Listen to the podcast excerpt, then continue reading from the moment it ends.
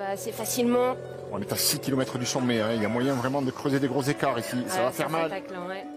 Bienvenue sur le premier épisode du podcast RCS consacré à la culture de la performance dans le vélo. Au cours de nos futurs épisodes, vous retrouverez des conseils sur la structuration de l'entraînement, la préparation physique et mentale, la nutrition, mais aussi des témoignages de professionnels, tout pour libérer pleinement votre potentiel. Salut Loïc, on va, on va aujourd'hui se parler un peu de, de vélo pour ce, pour ce podcast euh, Rufo Cycling System. On va se parler de la haute route, des Dolomites, de tes dernières victoires. Euh, et puis surtout, ce qui va nous intéresser, euh, c'est d'avoir tes conseils, des astuces pour réussir cyclo, saison, préparation, etc. du coup, est-ce que tu peux te présenter rapidement? Moi, je te connais, mais en tous les cas, pour tous ceux qui vont nous écouter. Alors, euh, bon, bonjour à tous. Donc, euh, Loïc Ruffo. Donc, euh, je suis cycliste depuis maintenant une petite quinzaine d'années en compétition. Donc, j'ai évolué progressivement jusqu'au au plus haut niveau amateur. Ensuite, j'ai arrêté le, haut niveau à la suite d'une blessure. j'ai profité pour valider ma passion pour l'entraînement avec diplôme euh, directeur sportif et d'entraîneur en France. J'ai suivi pas mal de, euh, de formations aussi sur euh, tout ce qui était nutrition, préparation mentale. Et puis, il y a maintenant bientôt trois ans, on a lancé notre société avec mon frère, donc le Rufus Cycling System, avec une panoplie de services allant de l'entraînement à la conception de, de stages, suivi et encadrement sur les courses. Et puis, et puis, puis voilà. Super. Euh, tu as la particularité, alors c'est pas le cas de toutes les, tous les coachs et tous les gens qui font du suivi, c'est que tu coaches et tu cours, en tous les cas encore. Et ouais. certaines, certains événements, certaines cyclos, notamment euh, là cette année les, la haute route, euh, auquel tu as participé, haute route Alpes et haute route Dolomites. Euh, est-ce que tu peux nous faire un petit euh, un peu un récap de comment tu as vécu euh, la haute route, Alpes et puis Dolomites oui, bien sûr. Alors après, je veux juste revenir sur le point que tu as dit avant, le fait d'être entraîneur et de courir, c'est vrai que c'est une vraie, euh, c'est une, particularité parce que euh, c'est vrai qu'avec Pierre, on a vraiment euh, notre leitmotiv, c'est vraiment de vivre et faire vivre des expériences. Donc, c'est, je trouve que c'est vraiment un point fort. en tout cas, c'est ma manière de concevoir pour le moment mon travail. Ça me permet d'être vraiment au contact. Déjà de, bah de, mes coureurs, des, clients. Donc, on crée des vrais liens quand on est sur le vélo, sur les épreuves avec eux ou quand on est euh, sur les séances euh, d'entraînement ou dès qu'on peut partager des choses avec eux, c'est vrai qu'on a quand même un, rapport qui, qui, se crée euh, et des liens qui, je trouve, sont beaucoup plus forts grâce, grâce à ça. Et puis, et puis voilà, de toute façon, vu que j'aime le vélo, je vais pas arrêter. C'est aussi le, le, moyen pour moi de, de, rester actif, de, de aussi bah, de promouvoir mon activité et puis de voilà, ce que je mets, ce que je propose aux, gens, que ce soit d'aller sur les courses ou à l'entraînement, ben, c'est que je le teste sur moi. Et puis, euh, dans une certaine mesure, je peux aussi le, en, parler en, un, petit peu, un petit peu plus euh, facilement. Euh, donc après, effectivement, donc les, les deux hautes routes où, bah voilà, j'ai souvent fait les, les hautes routes en étant que, que coureur où il y avait que que moi, on va dire, j'avais que occupé.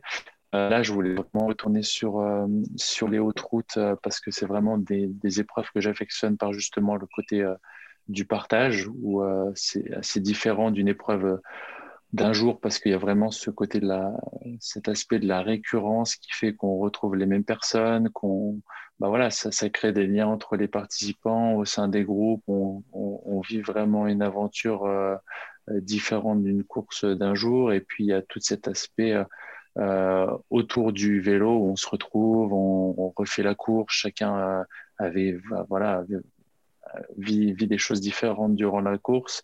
et puis ça permet aussi cette, émulation de groupe de pouvoir euh, bah, effacer un petit peu plus le stress, donner une dynamique différente, partager euh, des choses qui fait que ça tire le groupe vers, euh, vers le haut. Donc j'ai vraiment cette envie sur les deux autres routes de, de pouvoir proposer déjà revivre ça moi et puis de le, de le repartager avec, avec des motivés. Quoi.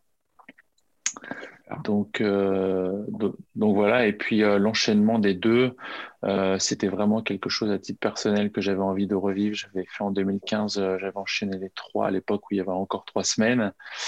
Et puis, et puis vraiment dans, dans un objectif personnel, un petit peu de reconstruction, de revenir un peu sur le, le, devant de la scène dans les futures années sur, à l'échelle du milieu cyclosportif. C'était vraiment quelque chose que un, challenge que je voulais euh, relever une nouvelle fois et, voir si j'étais encore capable. Et euh, si, on, si, on, creuse un peu cette, euh, cette partie-là, parce que la haute route Alpes plus la haute route Dolomite, c'est un, un, gros morceau, 7 jours pour, les, pour la haute route Alpes, 5 pour les hautes routes Dolomite. Comment tu t'es préparé pour euh, justement être euh, performant sur euh, justement ces, on va dire ces deux grosses semaines, puisque c'est, on peut résumer ça à deux mm. grosses semaines de, de compète.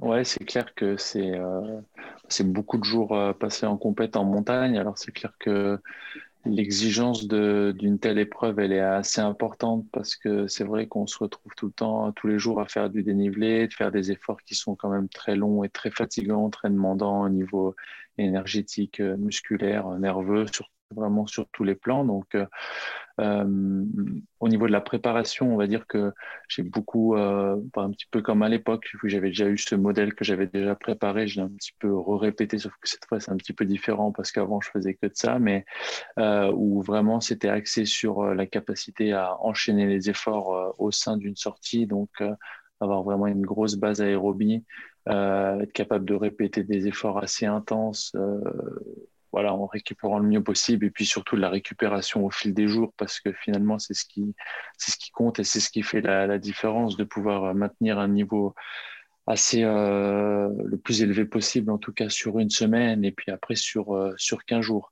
Après c'est aussi beaucoup euh, ce genre d'épreuve, c'est beaucoup alors c'est beaucoup physique, c'est clair, mais c'est aussi beaucoup mental où il faut être prêt, il faut, euh, il faut se préparer mentalement à se dire voilà, on a, on a 12 jours de course, là c'était 12 jours sur 14 jours au final, il y avait deux jours entre les deux.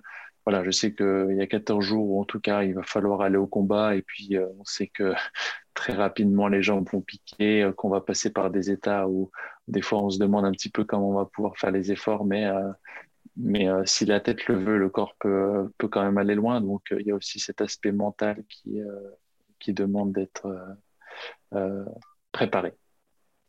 Au final, tu, tu, fais une super perf puisque tu fais deux de la haute route Alpes, premier sur, sur les Dolomites. Là, avec maintenant un peu de recul, sur la haute route Alpes, qu'est-ce qui t'a manqué? Est-ce que tu penses que tu aurais pu gratter le podium ou pour l'instant euh, c'était hors d'atteinte et trop compliqué? Euh, Non, alors je pense que la particularité, c'est vrai, des hautes routes, c'est que il euh, n'y a jamais vraiment de très grosse densité. c'est réduit à 5 ou 600 personnes. Donc c'est vrai qu'on retrouve forcément moins de densité que sur une épreuve euh, où il y a 7 8 000 personnes par exemple, ou même moins. Donc c'est vrai que là, le fait qu'on se soit retrouvé euh, seul avec, euh, enfin du même niveau à peu près avec Pipo, mon adversaire, enfin celui qui a gagné du coup, bah, dans ce cas-là, il y a quand il y en a un qui est attentiste et un qui est attaquant, ou comme c'était le cas, qui était plus moi dans le rôle d'attaquant course et puis plus dans le rôle d'attentiste, c'est clair que bah, celui qui est attaquant, il prend beaucoup plus de, beaucoup plus de risques. Donc j'ai fait beaucoup d'efforts euh, sur les deux, trois premiers jours. Je pense que j'ai, j'ai payé après. Après, je pense que dans tous les cas, euh, j'ai fait la course que je devais faire, en tout cas comme j'aime euh, courir. Et puis, et puis, je pense que j'étais moins fort sur, sur cette semaine-là. Donc, donc, euh, donc, euh, donc voilà. Je, après, je sais un petit peu les, les choses qui m'ont coûté. C'était plus en amont, dans le sens où, bah voilà, Euh, je fais un métier euh, qui est passionnant, mais euh, c'est vrai que quand je le concilie avec, avec ma, ma pratique où j'aime bien faire beaucoup d'heures, bah, ça me fait aussi des longues journées. Et puis, bah, voilà, c'est clair que de préparer une autre route en amenant des clients, c'est pas la dernière semaine, elle se prépare pas comme si on avait juste nous à penser, plus, plus voilà, tous les suivis où on sait que pendant deux semaines on va être loin. Donc c'était plus déjà mentalement où je chantais une petite fatigue avant d'aller. Et puis c'est clair que sur, quand on a des épreuves, des, journées à 3-4 000 ou 5 000 mètres de dénivelé, il faut, il faut avoir la, il faut quand même avoir une bonne dose de jus emmagasiné avant. Et je pense que le jus n'était pas, le garçon n'était pas tout tout frais quand même avant. Euh, mais euh, c'était une bonne semaine et, puis c'était très bien. sur, sur la haute route Dolomite, tu as bataillé euh, contre, contre Marco, enfin principalement contre Marco, ton, adversaire principal. Ouais. Je serais curieux de savoir, parce que je vous ai vu échanger, quels, quels, sont éventuellement les conseils ou les choses sur lesquelles vous avez pu parler. je crois que tu m'avais donné quelques conseils. Je serais, je serais curieux de savoir que tu as pu le dire Oui, euh, parce que parce que parce qu'avec euh, Marco, alors la haute route Dolomite était un petit peu moins exigeante en termes de de, de dénivelé euh, que euh, de parcours que, le, que, que, les Alpes. Donc finalement, ça m'arrangeait aussi bien euh, en ayant un, état de fatigue un peu plus élevé. Après, Marco est un très bon coureur, mais qui est assez, assez nouveau, dans le, nouveau dans le vélo.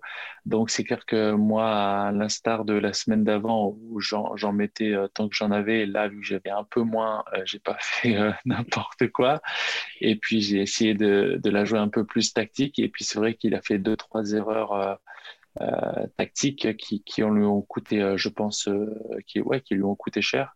Donc, donc après, en débrief de certaines étapes, je vais donner quelques conseils euh, en tout cas, pour euh, si j'avais eu le maillot de leader, pour lui dire comment j'aurais fait pour euh, le défendre à, ce moment-là, notamment sur des fois des portions qui sont un peu plus un peu plus roulantes et où des fois c'est pas forcément facile à gérer. Donc, donc voilà, c'était plus comme ça, en tout cas, de la, bienveillance et puis en lui disant qu'à l'avenir, s'il voulait vraiment remporter ses courses et qu'il se retrouvait dans cette situation, arriver à lui donner quelques petites voilà, en tout cas, mon, je sais pas si c'était la, bonne chose, mais en tout cas, mon, point de vue par rapport à ça. Et euh, on se parle beaucoup là pour l'instant des, hautes routes qui sont des, euh, euh, des compétitions qui sont quand même relativement exigeantes de par la durée des épreuves, puisque c'est un enchaînement d'un certain nombre de jours. Alors, il y a des versions compactes trois jours, mais là, si on se parle de, la, haute route Alpes un peu emblématique ou des Dolomites, c'est euh, sept ou cinq jours, donc ça peut être assez exigeant. Est-ce que, comment tu. Euh, quels conseils tu donnerais ou comment tu arriverais à convaincre des gens qui ont envie de le faire et qui, qui sont soit débutants ou même expérimentés, mais qui se disent Waouh, c'est. je sais pas, je vais peut-être encore est-ce que j'ai le niveau? Est-ce que j'ai le volume? Comment hmm. tu... Alors, hmm. alors, je pense qu'effectivement, alors tu vois, c'est une bonne question parce qu'au final, je suis confronté à ça parce que euh, soit dans, dans, les clients euh, que j'ai, euh, les coureurs que j'ai en suivi, il y en a qui se préparent, voilà, ça fait deux ans où leur objectif c'est l'an prochain, par exemple, de faire la haute route, ou des gens tout nouveaux que j'ai pas forcément suivis qui viennent sur la haute route et puis qui ont, qui ont les mêmes peurs. Euh, il y a deux choses pour moi. Il y a la première, c'est effectivement sur la préparation. Donc, il y a certaines personnes qui n'ont pas la possibilité clairement de, de, faire rien que 10 heures de vélo par semaine. Pour eux, c'est impossible. Donc, euh, voilà, ils ont deux, trois, quatre, euh, trois, quatre créneaux euh, peut-être dans la semaine, deux, trois créneaux, ils peuvent faire du home trainer et puis de temps en enfin, peut-être une sortie le week-end.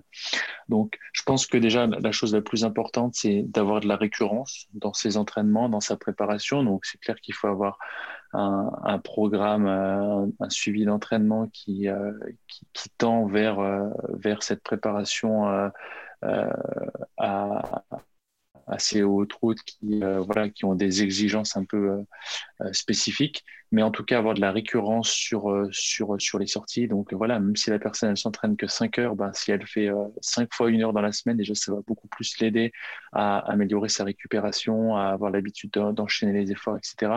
Et puis je conseille quand même bah, d'arriver à placer des blocs de montagne. Alors j'ai beaucoup de gens pas mal de gens qui vont faire notamment la haute route l'année prochaine différentes autres routes qui habitent dans des régions qui sont pas du tout favorables à, améliorer le coup de pédale en montagne. Euh, donc, euh, je conseille bah, soit effectivement de faire des sorties. Des fois, le home trainer est très bien parce qu'on arrive à stimuler au final des, euh, des, des, pentes un peu plus facilement des fois que quand, c'est tout plat. Euh, et puis surtout d'arriver à placer des fois des blocs euh, de deux, trois jours de, de, de montagne, peut-être dans, dans la semaine avec des voilà, une, un bloc en mai, puis un bloc en juillet où on va se rapprocher d'un enchaînement de jours avec du dénivelé proche de ce que euh, les gens, euh, ce qu'on va retrouver durant l'épreuve. Euh, donc après, voilà, ça c'est un peu à, à l'entraîneur et puis à la personne de se faire accompagner pour pouvoir en amont de l'épreuve, essayer d'avoir le, le, le, plus de bagages, de capacité, on va dire, physique, technique, et puis mental, parce que la technique joue aussi un rôle important hein, dans ces épreuves où quand il faut descendre 4000 mètres de dénivelé, euh, si la personne a peine à descendre, qu'elle est toute euh, euh, crispée, ça veut dire qu'elle va récupérer moins bien, elle va pas arriver à, se peut-être à se nourrir. donc, il y a aussi ces aspects-là qu'il ne faut, faut pas oublier. Et puis après, le point qui est pour moi crucial, c'est vraiment les choses qu'on va mettre en place durant l'épreuve.